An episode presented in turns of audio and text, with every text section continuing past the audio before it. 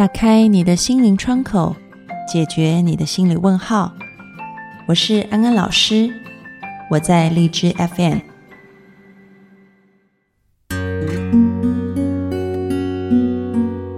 Hello，各位听众朋友，大家好，欢迎收听心安理得，我是安安老师。在我们身边存在着很多没有事实根据，但又被广泛流传的结论。比如，在你前面那辆车的司机看起来开车技术不是很好，你的车跟在他的后面走走停停，有点不爽。这时候，你坐在副驾的同伴说了一句：“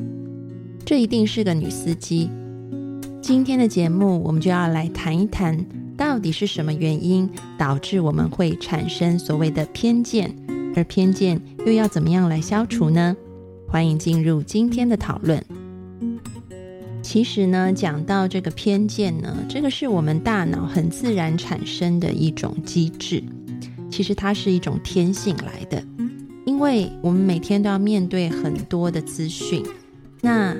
嗯，就像如果今天啊，你在家里面，家里面有很多东西的话，你会把东西分门别类的贴上标签。比如说，你的抽屉第一格啊，放的就是袜子。第二个放的就是上衣，第三个放的是裤子。同样的，我们的大脑也是，我们的大脑会把很多的资讯分门别类的放好，这样子才便于我们去记忆或者是去提取。这一种大脑天生的功能呢，我们称它为类属化啊。也就是说，如果没有类属化的话，我们没有办法很快的去做决定。但是因为有了类属化，我们才能够在面对外界的刺激的时候，很快的就从大脑里面想出方法来，去对应这个外界的刺激。因此，我们说这个是人天生为了要在这个世界上存活下去，形成的一种自然的本性——类属化。比如说，可能如果在美国，你晚上走在暗巷里面，然后呢，你如果看到的是一个男性。然后，特别是如果他又是黑人的话，很多人的第一个反应就是我要小心一点，因为在报章、节目、杂志当中，我们久不久就可以看到一些好像嗯犯罪的例子，里面出现的是黑人的男性，我们就会很快的把这个东西归类到嗯可能黑人的男性他的犯罪率会比较高的一个特质，就连接起来，这个就是大脑。所谓进行类属化的一个作用，那类属化好不好呢？说真的，它是一个两面刃。它虽然可以帮助我们很快速的从庞杂的记忆里面就提取出一些元素，让我们可以应对当下的外界刺激，但是它也常常造成，嗯，我们产生偏见，而偏见就让我们失去了很多机会。也让我们失去了真实看待世界的样貌。比如说刚刚的例子，可能再走近一点，你都不敢看这个黑人男性的脸，啊，不敢直视他的眼睛。但是你有没有想过，你可能就失去了跟这个美国的总统面对面的机会，因为这个黑人男性他也有可能是奥巴马。所以呢，今天我们就要来谈一谈。我们的偏见虽然给我们带来了一些好处，让我们可以迅速的反应，但是呢，它可能也造成了我们一些困扰啊。这一些缺点又在哪里？首先呢，安安老师要讲的第一个缺失就是，这个偏见会导致我们在认知归因上面有偏差。认知归因的意思就是，当我们看到别人在做一件事情的时候，我们会把这件事情的结果。归功于他个人的因素，还是归功于他外在的因素？我们人有一种认知归因的偏差，那就是我们通常在别人失败的时候，我们会把它归于他个人的因素；但是当别人成功的时候，我们就会归于他外在的因素。有许许多多的实验都发现，嗯。比如说今天啊，如果我们让受试者看到一个人成功的时候，然后我们问他说：“这个人为什么会成功？”嗯，这些受试者可能会说：“因为当时他的运气很好，啊，因为他有很好的家庭，或者是说当时整个的市场情况都很好，所以猪在风口上也可以飞起来啊。但是如果同样的啊，让这同一批受试者看这一个人他失败了，你问他为什么会失败，他们就会说，因为这个人性格很懒惰，或者是这个人不够聪明啊，或者是他个人的这个嗯关系是有问题的啊，所以导致他不能成功。你就可以很明显的看到，呃，我们人类就会产生这种认知归因的偏差。但是好玩的就是，当我们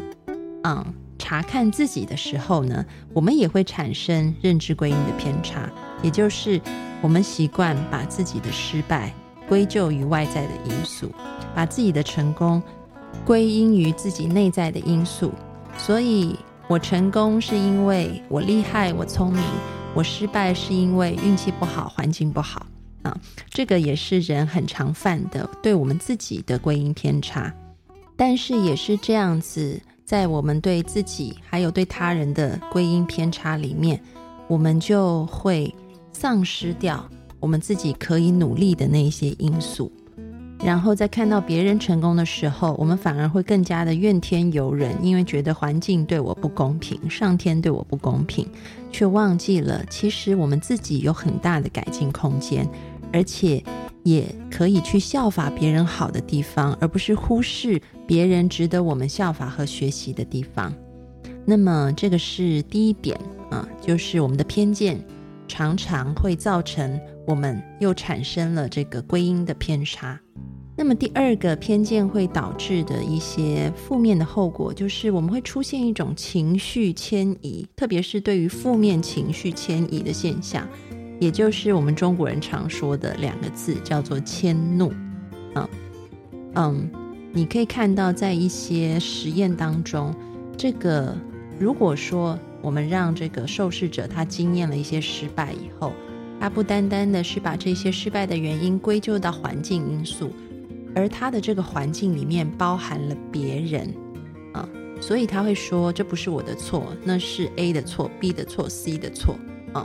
所以 A、B、C 就会变成所谓的代罪羔羊，也就是他会把自己失败的这一种怒气迁怒到别人的身上去，觉得 A、B、C 有问题。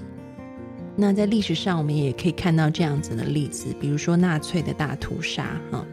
有一些历史学家在研究希特勒他为什么会屠杀犹太人，他们就发现说，其实希特勒中学的时候，他有一个朋友是犹太人，他们两个其实挺亲密的。但是呢，他的这个犹太朋友因为家里是贵族又很有钱，所以常常啊，可能在跟希特勒嗯交往的时候，有很多地方是让希特勒觉得很不舒服的，所以希特勒就把这种对他的愤怒。牵扯到整个犹太民族上面去，这种例子其实我们在身边也常看到。可能你自己啊，或者是你身旁认识的人吃过某一个地方的人的亏，然后从此你就会觉得那个地方出来的人都不是什么好东西啊，就会有这样子的所谓情绪的一个迁移，也就是一个偏见的产生。我们会比较喜欢跟自己相像的人，而比较排斥跟自己不一样的人。甚至是小婴儿都有这种倾向，比如说心理学家他们就发现，如果今天呢给一个婴儿他看两个玩偶，一个玩偶前面放的是嗯他这个婴儿自己喜欢的食物，另外一个玩偶前面放的是这个婴儿不喜欢的食物。我们假设这个婴儿喜欢吃饼干，但是他不喜欢吃豆子，好了，嗯，然后呢实验者就发现。婴儿会比较喜欢去亲近跟他一样也喜欢吃饼干的这个玩偶，而且更令人觉得惊讶的是，当他看到这个吃豆子的玩偶被欺负的时候，他会觉得很高兴。啊，你就可以看到，人从婴儿时期开始，我们内在的偏见就在那里，也可以说这是一种劣根性。嗯，但是不同的是，我们长大，嗯。我们慢慢的啊，从一个非常本能性的人，受了教育，我们可以去修炼我们自己，我们去可以改变我们自己。那么安安老师在这里就要告诉大家，用什么方法可以改变我们的偏见呢？首先，你要能够察觉自己，当你对某一些事物啊，或者是人产生偏见的时候，你要能够察觉到你有某一种想法，然后呢，你可以告诉自己，嗯，这只是一个想法而已，它可能并不是事实。你可以透过再三的去观察，啊，和你的想法相反的事实，来验证你的想法是不是真的。嗯人有一种惯性，就是我们常常会去看我们想要看的东西。也就是说，通常的情况是，当我们觉得这个人有问题的时候，我们就会看他做很多事情。当他一犯错，我们就说：“你看吧，我就说他有问题啊。”但是我们就会忽略，其实他也做了很多对的事情。因此，打开你的心啊，用一个全面的、公平的眼睛去评量这个人啊。而不是用你的偏见去看他。当你发现自己产生偏见的时候，你可以先告诉自己，这只是我的一个想法啊。那是不是事实呢？我来看看他有没有做一些跟我的想法相反的事情，看看啊。这是第一点。那么第二点呢，也是从第一点出来的，就是我们可以尝试的，对于我们产生偏见的一些人，去培养一些正向的情感啊。就比如说刚刚的例子，可能我们讨厌一个人，但是其实他也做了很多的好事情。当我们能够看到这些好事的时候，我们自然而然心里面也会产生一些正向的情感出来。我们可以去了解不一样的他，然后培养对对方的一种慈悲心、怜悯心，这也是消除偏见的一个好方法。啊，那么除了培养正向的情感以外，第三点，安老师要讲的是，你也要让自己，嗯，去建立一个比较不会被误导的环境。这是什么意思呢？比如说在台湾，嗯，台湾有很多的政论节目，然后每个政论节目呢，分属于不同的电视台，每个电视台它有各自支持的政党，啊，所以可能支持某一党的人，他就会只看那一台电视台。然后越看他就越讨厌其他的党，嗯，那当他翻到别的台的时候，他就会觉得别的台都是胡说八道的，只有他看的那一个台说的才是对的。因此，你就是让自己陷入了一个非常被偏见影响的环境当中，而你要做的应该是，也许你每天晚上可以换一个台看，看看其他的台有哪些不同的说法。你这样子才可以消除你的偏见，维持一个公正公平的眼光。同样的，现在我们在一些企业招聘里面也看到类似的现象，嗯，特别是在欧美啊，他们就会在这个招聘的时候，你不需要去写你是从哪里来的，你甚至也不需要附上你的照片啊，因为在美国最大的歧视就是性别还有种族。当这些面试官在没有性别和种族的资料的时候，他给这个嗯来应征者的一个评鉴分数，可能更容易的达到一个公平的分数。也就是说，你知道自己人性的弱点，那么就请你尽量的避开那个弱点，啊，让自己在一个不会接触到那些啊引诱你、试探你的状况之下去做决定，那么才是一个更公正的决定。所以呢，今天的安心金句就是：了解自己头脑的误区，也在用想法来看世界；打开自己的心，用事实来看世界。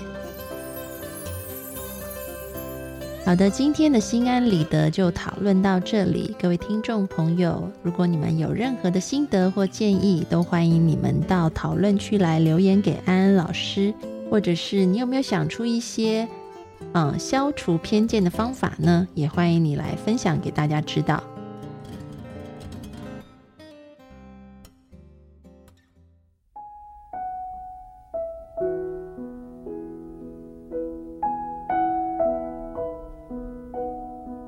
收听心安理得，